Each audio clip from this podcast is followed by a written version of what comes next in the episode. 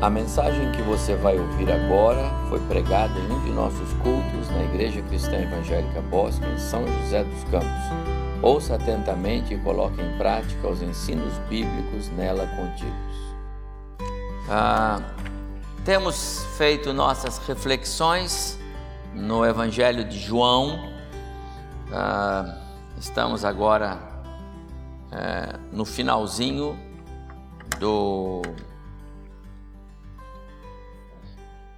das últimas palavras de Jesus antes de ser entregue para ser julgado e, e temos meditado no capítulo 16 até o final da até o meio desta semana nos cultos semanais.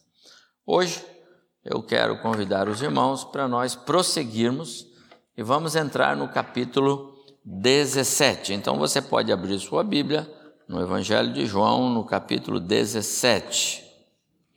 João 17, a conhecida oração sacerdotal de Jesus. João 17, a oração sacerdotal de Jesus. Oração do Deus Filho ao Deus Pai. A oração de Deus para Deus. É o próprio Deus, o Filho, orando para Deus, o Pai. Vou ler para a nossa reflexão. Os irmãos, por favor, fiquem com suas Bíblias abertas no Evangelho de João, capítulo 17. Lembrando que o contexto é de Jesus em suas últimas palavras. Ele já havia falado com os discípulos a respeito da sua partida e do Espírito, do envio do Espírito Santo. Esse é o contexto. É, ele ainda está no cenáculo. Terminando a oração sacerdotal, que é o capítulo 17, nós vamos é, meditar nela algumas, algumas semanas. Ah, aí sim ele sai para o Monte das Oliveiras e aí é que ele vai ser então é, preso, Judas vai traí-lo e o contexto da, da sua é, é, acusações e, e, a prisão e, e a cruz e depois a ressurreição. Tá bom? Esse é o contexto. Então, capítulo 17. Tendo Jesus falado estas coisas, levantou os olhos ao céu e disse: e agora é a sua oração: Pai, é chegada a hora, glorifica a teu filho, para que o filho te glorifique a ti. Assim como lhe conferiste autoridade sobre toda a carne, a fim de que ele conceda a vida eterna a todos que lhe deste, e a vida eterna é esta que te conheçam a ti, o único Deus verdadeiro, e a Jesus, a quem enviaste. Eu te glorifiquei na terra, consumando a obra que me confiaste para fazer. E agora, glorifica-me, ó Pai, contigo mesmo, com a glória que eu tive junto de ti antes que houvesse mundo. Manifestei o teu nome aos homens que me deste do mundo eram teus, tu nos confiastes, e eles têm guardado a tua palavra. Agora reconhecem que todas essas coisas me tens dado. Agora eles reconhecem que todas as coisas que me tens dado provêm de ti, porque eu lhes tenho transmitido as palavras que me deste, e eles receber, as receberam e verdadeiramente reconheceram que saí de ti e creram que tu me enviaste. É por eles que eu rogo. Não rogo pelo mundo, mas por aqueles que me deste, porque são teus. Ora, todas as minhas coisas são tuas, e as tuas coisas são minhas, e neles eu sou glorificado. Já não estou no mundo, mas eles continuam no mundo, ao passo que vou para junto de ti. Pai Santo, guarda-os em teu nome que me deste para que eles sejam um, assim como nós. Quando eu estava com eles, Guardava-os no teu nome que me deste e protegi-os, e nenhum deles se perdeu, exceto o filho da perdição, para que se cumprisse a Escritura. Mas agora vou para junto de ti, e isto falo no mundo, para que eles tenham o meu gozo completo em si mesmos. Eu lhes tenho dado a tua palavra, e o mundo os odiou, porque eles não são do mundo, como também eu não sou. Não peço que os tires do mundo, e sim que os guardes do mal eles não são do mundo, como também eu não sou. Santifica-os na verdade, a tua palavra é a verdade. Assim como tu me enviaste ao mundo, também eu os enviei ao mundo, e a favor deles eu me santifico a mim mesmo, para que eles também sejam santificados na verdade. Não rogo somente por estes, mas também por aqueles que vierem a crer em mim por intermédio da Sua palavra, a fim de que todos sejam um, e como és tu, ó Pai, em mim e eu em ti, também sejam eles em nós, para que o mundo creia que tu me enviaste. Eu lhes tenho transmitido a glória que me tens dado, para que sejam um como nós, eu neles e tu em mim a fim de que sejam aperfeiçoados na unidade, para que o mundo conheça que tu me enviaste e os, e os amaste como também amaste a mim. Pai, a minha vontade é que onde eu estou estejam também comigo os que me deste, para que vejam a minha glória que me conferiste, porque me amaste antes da fundação do mundo. Pai justo, o mundo não te conheceu, eu, porém, te conheci, e também estes compreenderam que tu me enviaste. Eu lhes fiz conhecer o teu nome, e ainda o farei conhecer, a fim de que o amor com que me amaste esteja neles e eu neles esteja. Que o Senhor abençoe muito o nosso coração nesta é, preciosíssima passagem das Escrituras Sagradas. A mais sublime de todas as orações é, que temos nas Escrituras Sagradas.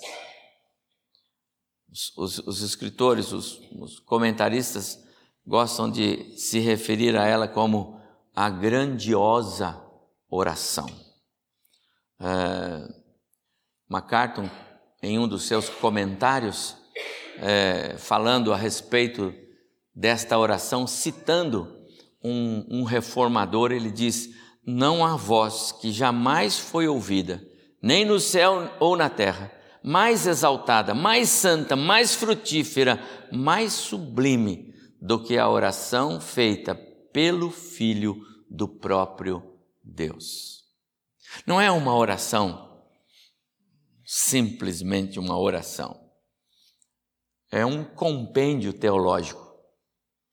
Esta oração ela é revestida de é, doutrinas, de ensinos. É precioso demais para nós, como igreja de Jesus, hoje, até porque estamos bem inseridos nesta oração, era éramos nós também aqui na mente e no coração de Cristo, e nós vamos ver isto. É, esta oração tem tudo a ver conosco, com a nossa é, vida hoje. Cantamos no início desse culto as novas do Evangelho ressoando estão aqui. Jesus aqui, ele expõe as novas do Evangelho. Ele trabalha de maneira é, é, é enfática, é, no detalhe é, as novas do Evangelho. Ele trabalha esse assunto, ele fala sobre isso, ele fala sobre salvação, ele fala sobre eternidade, ele fala sobre segurança da salvação, ele fala sobre santidade, ele fala sobre vida na igreja, ele fala sobre a unidade, ele fala sobre tudo. E fala isso com o Pai numa conversa, numa intimidade, num contato que transmite vida quando a gente não simplesmente lê como qualquer outro material que a gente lê. Mas quando a gente procura ler e olhar para essas coisas que ele vai falando, falando, falando, que, que é que Jesus queria dizer? E aí você vai entender, ele está transmitindo algo mais. Muito precioso para nós esta oração. É uma oração pessoal, é uma oração de súplica. Ele está orando por ele no início, Assim como, falando do filho, né? glorifica o filho, é chegada a hora, ele está olhando para a cruz, aqui é a cruz, pai, é chegada a minha hora, ele está vendo a cruz na frente dele. Você sabe que daqui até o Calvário tem menos de 24 horas.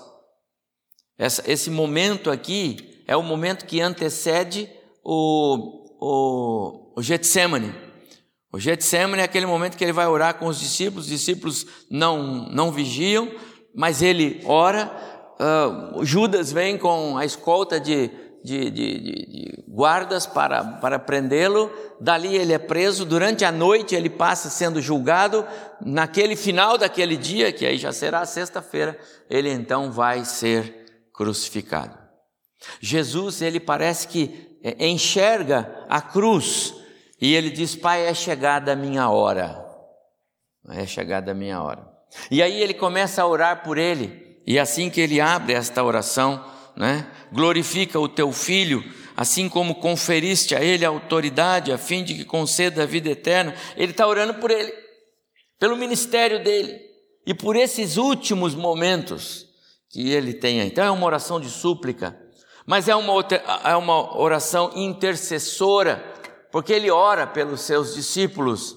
É uma oração profética, lá no final, no versículo 30, 20, 20, perdão, não 30, 20.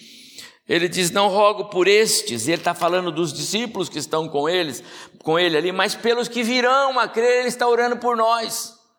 Ele profetiza a nossa, a nossa é, é, salvação, o fato de que estaríamos com Ele na glória. Ele está dizendo isso aqui. É uma oração escatológica, porque ele antecipa, ele antecipa o céu, ele antecipa as coisas do céu. É fantástico, eu preciso acelerar.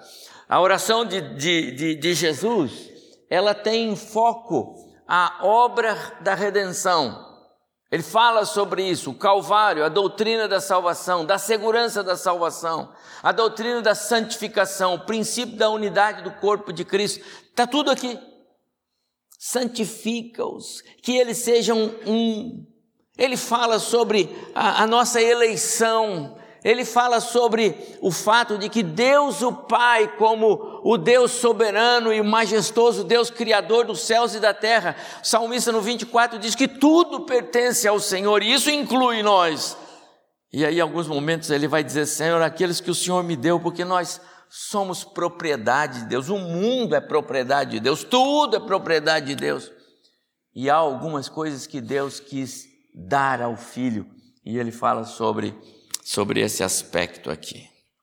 Importante só, e eu preciso fazer esta recordação, que até o último domingo que eu meditei aqui, João, ah, nessa, no capítulo 16, nós terminamos, nós víamos Jesus, é, parece que formando uma base na mente, no coração dos discípulos, para eles entenderem que aquele momento da despedida, aquele momento final que aconteceria alguns momentos mais para frente, e os discípulos não sabiam disso, mas ele sabia. Ele está fazendo um preparo então ele fala da morte, ele fala da, da, separação, ele falou da casa do pai, onde há muitas moradas, que ele vai preparar lugar, e ele fala, os discípulos ficam assustados, mas como que a gente sabe? Como é que a gente vai para lá? Diz, não, eu sou o caminho, ele fala no João 14, ele vem preparando os discípulos, mas para que os discípulos não tenham dificuldade de compreensão, ele diz, mas eu vou mandar o Consolador. E aí ele está introduzindo a figura do Espírito Santo, que é uma novidade. Os, os discípulos não fazem a mínima ideia do que é a, a habitação do Espírito Santo no crente. Eles não entendem disso. Eles entendem que se ele for, eles vão ficar órfãos. Se Jesus sai da história deles, eles ficam uh, à mercê de, da sorte. E Jesus diz: não, não é assim. Porque quando eu for, eu vou enviar o Consolador, o Espírito, ele estará com vocês. Na verdade, ele vai fazer mais por vocês, porque eu só posso fazer quando eu estou com vocês. Eu sou pessoa, tá vendo para mim? Mas quando eu for, o Espírito, o meu Espírito, o Espírito do Pai, ele vem e ele vai estar em vocês com vocês o tempo todo. Vocês vão fazer coisas maiores. Eles ainda não entendem. Em determinado momento, eles até vão dizer lá no finalzinho do capítulo 16: Ah, Senhor, agora nós entendemos tudo. E Jesus não, não diminui uh, essa emoção deles, mas Jesus disse: não, vocês ainda não entendem tudo, nem podem entender, porque as coisas espirituais só podem ser entendidas com o Espírito que as, que as discerne, que explica. Então vocês ainda não entendem tudo, mas vão entender. Jesus parece que é, é, ele, ele vai trabalhando a vida dos discípulos. Quando chega aqui no capítulo 17, então ele, ele abre o jogo nesta sua oração, de maneira é, é, muito enfática, para que é, agora sim a ação de Deus é, no, no cumprimento, na, na realização da obra salvífica se, se manifeste. E agora então as coisas vão acontecer a partir desta oração. O mais importante é que aquilo que Jesus disse no capítulo 16 sobre o Espírito, e isso é importante para nós, é porque sem o Espírito não há compreensão de quem é Jesus. Sem o Espírito Santo não há compreensão de Deus. O homem não pode compreender Deus se o Espírito Santo não revelar para ele quem é Deus. O homem não consegue compreender quem é Jesus, o pecador não consegue compreender quem é Jesus se o Espírito Santo não revelar. O papel do filho é revelar o Pai, mas primeiro nós precisamos conhecer o filho. Então, o que Jesus está dizendo na sua oração é: Deus, na sua soberana vontade, plano e propósito, ele pega o pecador e traz até mim, Jesus. E aí eu revelo através da cruz, porque na cruz Jesus é capacitado para ser nosso Salvador. Sem a cruz, Jesus não seria Salvador. Sem a cruz, Jesus continuaria sendo o Filho de Deus, mas não o meu Salvador. Ele não é meu Salvador porque ele é filho de Deus. Ele é meu Salvador porque ele deu a vida dele na cruz. A palavra é clara em dizer que Jesus ele foi capacitado, aperfeiçoado na cruz, não para ser o filho de Deus, mas para ser o meu Salvador. É esse o ministério do Espírito de dar a mim, ao meu coração, à minha alma, a compreensão da obra salvífica de Cristo. Esse é o papel do Espírito. E é por isso que antes de fazer a oração, ele explica a vinda do Espírito, João capítulo 16, o ministério do Espírito, quando ele vier, ele, o Espírito, convencerá o mundo do pecado, o pecado da incredulidade, esse é o único pecado para o qual não há salvação, não há perdão. Se alguém não crê e não crê e não crê, é porque ele não vai crer e é porque ele está condenado. Então tem que convencer do pecado. E quem convence o homem do pecado? Só o Espírito Santo. Quando ele vier convencer o homem do pecado, da justiça e do juízo de Deus, é o papel do Espírito.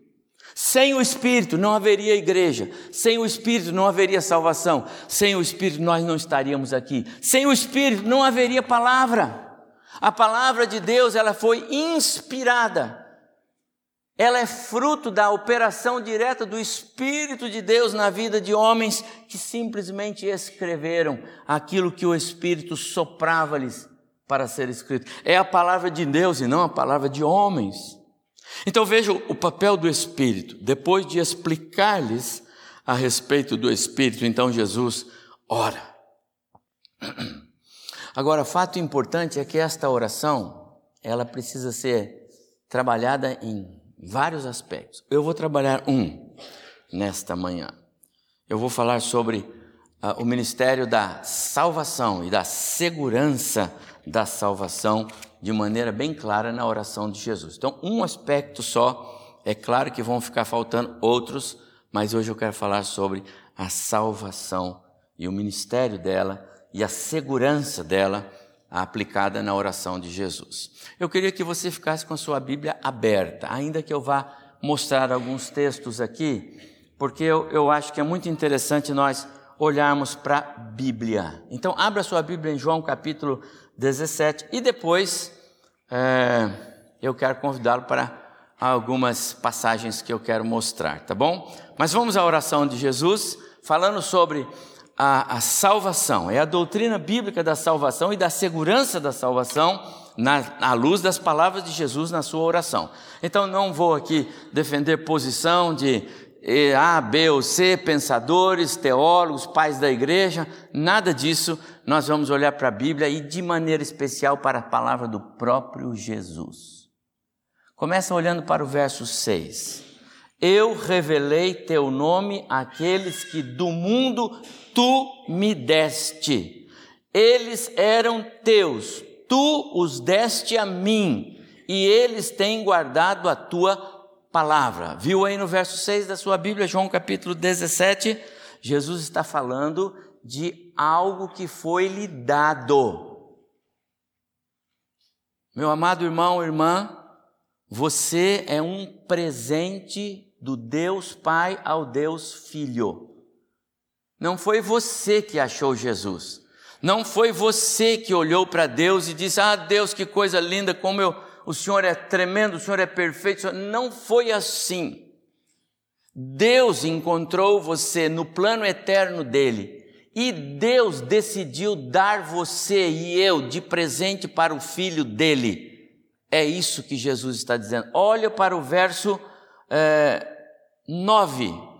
Eu rogo por eles não estou rogando pelo mundo, mundo não é cosmos, é pessoas. Ele está dizendo assim: eu não estou olhando para todas as pessoas do mundo, eu estou olhando para aqueles que o Senhor me deu, porque são teus e o Senhor quis me dar. Está claro para você? Nós somos um presente de Deus. Imagina que Jesus está orando, mas ele não sabe ainda se está certo ou não, porque ele não sabe quem é que vai crer nele. Que oração mais vazia e esdrúxula.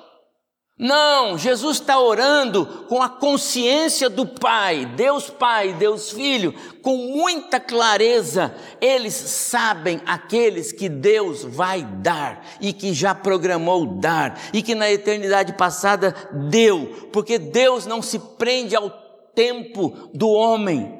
O Cronos pertence ao homem. A Deus são ah, as eras Deus vive não do tempo que o cronômetro ou a cronologia marca, mas Deus trabalha com épocas. E vindo a plenitude dos tempos, né? Veio o, o, rebento, nascido de mulher. Aquilo não é uma cronologia, Deus não programou no ano de. Não, não, não. É quando Deus determinou. É diferente. Deus, na sua eternidade passada, olhou e viu-nos assentados no, no, na mesa com o cordeiro, na grande cerimônia das bodas do cordeiro. Ele já nos vê lá, porque Deus está lá. Então, lá atrás, Deus planejou isto. E ao planejar assim, Deus nos deu de presente para o filho. Olha o que diz o versículo 16. Eles não são do mundo. Ora, Deus já tinha olhado para mim antes de eu nascer e já tinha dito para o filho: ele não é do mundo, ele está no mundo. Talvez ele ainda, ainda esteja cambaleando do mundo, mas ele não é do mundo, ele é cidadão do céu, porque eu já carimbei o passaporte dele. Olha o que diz o verso 24. Pai, quero que os que me deste estejam comigo. O Senhor já deu, não deu? Então eu quero que eles estejam comigo, onde eu estou, e vejam a minha glória. Isso é escatológico. A glória que me deste, porque me amaste antes da criação do mundo. Irmãos, algumas afirmações aqui não são dos escritores bíblicos, que a gente fica polemizando o que diz Paulo, o que diz Pedro, o que diz Tiago, o que diz. Não, essas são afirmações do próprio Jesus. Mas nós podemos contrastá-las, por exemplo, com a palavra. É, é, é, é aliás, primeiro deixe-me mostrar ainda a palavra dele em João 10, né? As minhas ovelhas ouvem a minha voz, está aí o texto para você, de João 10, 27 eu as conheço e elas me seguem, eu lhes dou a vida eterna, jamais perecerão eternamente. Veja essa, esse reforço da, da palavra de Jesus, né? Se jamais perecerão, não precisa dizer que é eternamente, mas ele faz questão. Essas, essas expressões têm sentido na construção do pensamento. O que Jesus está querendo dizer é: eu não quero que você tenha dúvida jamais perecerão eternamente e ninguém as arrebatará da minha mão. O que Jesus está querendo dizer? Ele está querendo dar uma ênfase para você de que aquilo que ele fala na oração dele é verdade. Nós somos um presente de Deus Pai para o Deus Filho e ninguém muda essa história, nem eu e nem você. Não, não podemos mudar isso. Não foi você que pediu que o Espírito viesse, o Espírito veio. Você não pode pedir para o Espírito sair, ele não sai. Essa é a obra salvífica, conforme o próprio Jesus diz. Olha que ele diz mais: aquilo que o Pai me deu é maior do que tudo, e da mão do Pai ninguém pode arrebatar. Se você acha que então a vontade de Jesus, o Filho, você contraria, engano, porque antes disso tem a vontade do Deus, o Pai, você não pode contrariar. O Espírito que habita você não te deixa fazer isso. É como se eu quisesse tirar de dentro de mim o DNA dos meus pais. Eu não consigo. Eu posso ir no cartório e dizer, eu não quero mais ser filho do senhor Antônio, da dona Ondina, não tira isso de mim. Ele falou, não pode, a lei, mas eu vou fazer um processo contra o mundo. Então faz o processo, quem sabe você ganha. Mas você ainda será filho dos seus pais. Está dentro de você. Lá no, quando você foi gerado, isso aconteceu com você. Quando Deus, na sua eternidade passada, pensou em mim, Ele já carimbou: esse eu vou dar de presente para o meu filho. E você não muda isso. Mas, pastor, como é que pode? Lá no time de Jesus tinha o Judas. E quem disse que o Judas era? O Judas era trapaceiro. Ele nunca foi do time. Jesus vai dizer em algum momento para alguns: Mas, Senhor, em teu nome eu expeli demônio, Senhor, em teu nome eu preguei para uma multidão, Senhor. Em culto das igrejas, lá em encontro das igrejas, não foi? Eu preguei lá, Senhor, o Senhor não conhece você. Você não é presente do Pai para mim. Você pode ter enganado muita gente, mas não é presente do Pai para mim. Porque os que são presentes jamais escapam da mão. Agora, tantos que não são presentes estão por aí, às vezes até atrapalhando o corpo de Cristo. que mais? Mas Paulo reforça isso. Pois vocês não receberam um espírito que os escravize para novamente temer. Não, salvo, você não tem esse problema. Mas receberam o espírito que os adota como filhos, por meio do qual clamamos Abba Pai. O próprio Espírito testemunha ao nosso espírito que somos filhos de Deus. Se somos filhos, então somos herdeiros. Herdeiros de Deus, co-herdeiros com Cristo. Se de fato participamos dos seus sofrimentos, para que também participamos da sua glória. Palavras do apóstolo Paulo, que estão totalmente de acordo com a ideia de Jesus, presente de Deus.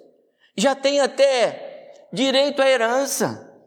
Os pais não podem, a lei não permite que os pais rifem os seus bens em detrimento dos seus filhos. A lei não permite, faz parte da legislação, e essa legislação é extraída das páginas das Escrituras, porque o próprio Deus não faz isso.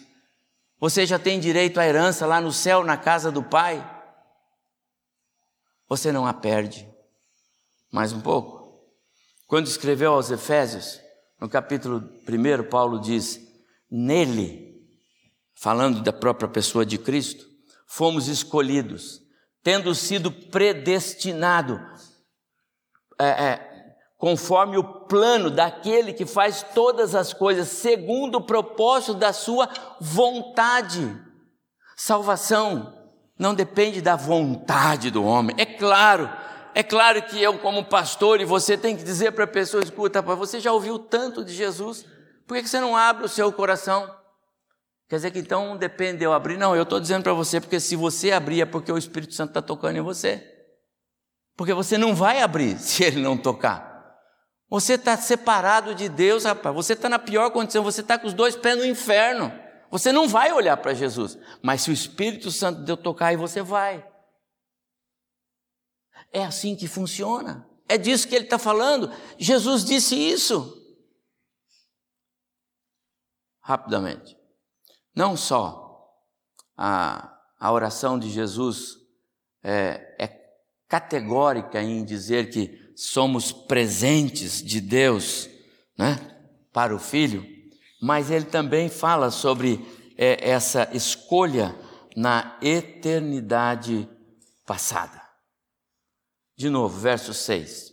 Glorifica-me, ó Pai, contigo mesmo, com a glória que eu tive junto de ti antes que houvesse mundo. Jesus está referindo-se a algo é, que é eterno passado para nós. Manifestei o teu nome aos homens que me deste, eram teus. Está falando de quê? De eternidade passada. Só que quando Jesus fala, você percebe que às vezes ele fala como se já tivesse acontecido, outras vezes coisas que você sabe que vão acontecer, outras coisas que, que são pertencem ao passado. Porque na maneira como Jesus está falando, ele não está mais preso àquele momento do tempo, porque ele já está ele já está vislumbrando a glória. No verso 24, opa, perdão, tirei. Eu quero que os que me deste estejam comigo. Não agora, agora sim, porque eu quero estar nele, mas esse há um aspecto futuro. Nós ainda estamos aqui, nós já fomos dados para Jesus, porque eu sou um presente, você também, do Pai para o Filho. É coisa lá da eternidade passada. Quando Paulo refere-se a este assunto, a esta expressão de Jesus, ele diz: sabemos que todas as coisas, é, é, é, sabemos que Deus age em todas as coisas para o bem daqueles que o amam, dos que foram chamados de acordo com o seu propósito, faz parte de um plano propósito eterno de Deus. Pois aqueles que de antemão conheceu, antemão é uma expressão que nos conecta ao passado eterno de Deus. Antemão não é ontem, Antemão significa uma referência à eternidade passada que só Deus, Pai, Filho e Espírito Santo conhecem. Para serem conformes, para serem formados, formatados, conformados à imagem do seu Filho, a fim de que ele seja o primogênito, porque ele ressuscitou e nós o ressuscitaremos também. E aos que predestinou, então está falando lá de trás, predestinação, chamou, também chamou porque o presente foi dado lá na eternidade passada, ele só vai se concretizando à medida que o tempo anda. É por isso que Jesus disse: Pai, eu não oro só pelos que estão aqui do meu lado agora, olhando para os seus discípulos. Ele diz: Eu oro também por aqueles que virão a crer em mim, porque são os presentes que o Senhor já me deu e que eu vou conhecer e que, eu vou, e que vai se uh, concretizar, materializar à, à medida que o tempo vai passando. Verso 4: Eu te glorifiquei na terra, consumando a obra que me confiaste para fazer. Essa obra que me confiaste para fazer tem foco na eternidade passada. Era algo que já foi acordado. manifestei aos, o teu nome aos homens que me deste do mundo. Ele está dizendo de coisas que Deus lá atrás planejou e, e, e prometeu, e as coisas estão acontecendo. A oração de Jesus, ela é clara em nos ensinar. Somos um presente de Deus Pai para o Deus Filho. De outra forma não haveria igreja. De outra forma não haveria salvação. De outra forma não haveria é, é, regeneração. Essa é a boa nova do Evangelho. A boa nova do Evangelho, ela não parte da terra para o céu. A boa nova do Evangelho, ela parte do céu para a terra. A boa nova do Evangelho é Deus vindo na direção do homem. Foi assim que o anjo disse para os pastores: Eis que vos trago, eu trago para vocês, homens, pecadores, boa nova de grande alegria, que será para todo o povo. É que nasceu o Salvador. Nasceu o Salvador. Essa é a ideia. E terceira reflexão desta manhã e última é que nessa oração Jesus deixa claramente que esse projeto de Deus era nos fazer membros da família, membros da sua família, membros da família de Deus. Fazemos parte do projeto do conselho eterno de Deus para nos tornar filhos, membros da sua família. Eles não são do mundo. Amados irmãos, quando você anda por aí, quando o crente anda por aí, o que distingue o crente do não crente, daquele que não crê e daquele que ainda não foi é, é, é, alcançado pela graça salvífica, talvez seja até eleito para, mas ainda não foi. A diferença é que você não é cidadão da terra, você é cidadão do céu. É brasileiro, tem passaporte brasileiro, é, tem RG, tem CPF, tem tudo, mas você não é daqui. Sou forasteiro aqui em terra estranha estou, diz o salmo, diz o hino, não é? A minha pátria é o céu, não aqui. Aqui nós temos uma porção de alegrias, mas temos muitas tristezas. Aqui temos muitas desilusões. Aqui nós enfrentamos muitas adversidades, obstáculos. Aqui nós temos a morte. No céu não tem. Na nossa pátria não existe morte. Morte é salário do pecado. E o céu, quem mora, os habitantes, eles já tiveram esse problema resolvido na cruz de Cristo. Você tem vida eterna, se você crê em Jesus.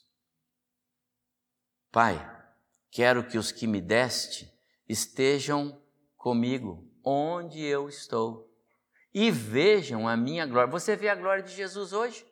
Você consegue ver? Você consegue ver a glória do céu? Não. Nossa visão é obscura, nossa visão ainda é limitada, o pecado nos prende.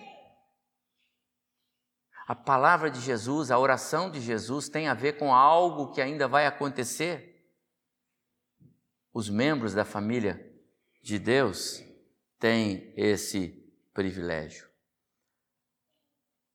Quando Paulo escreve sobre isso, ele diz em Efésios capítulo 2: Assim já não sois estrangeiros e peregrinos, mas concidadãos dos santos, e sois da família de Deus. Estes somos nós.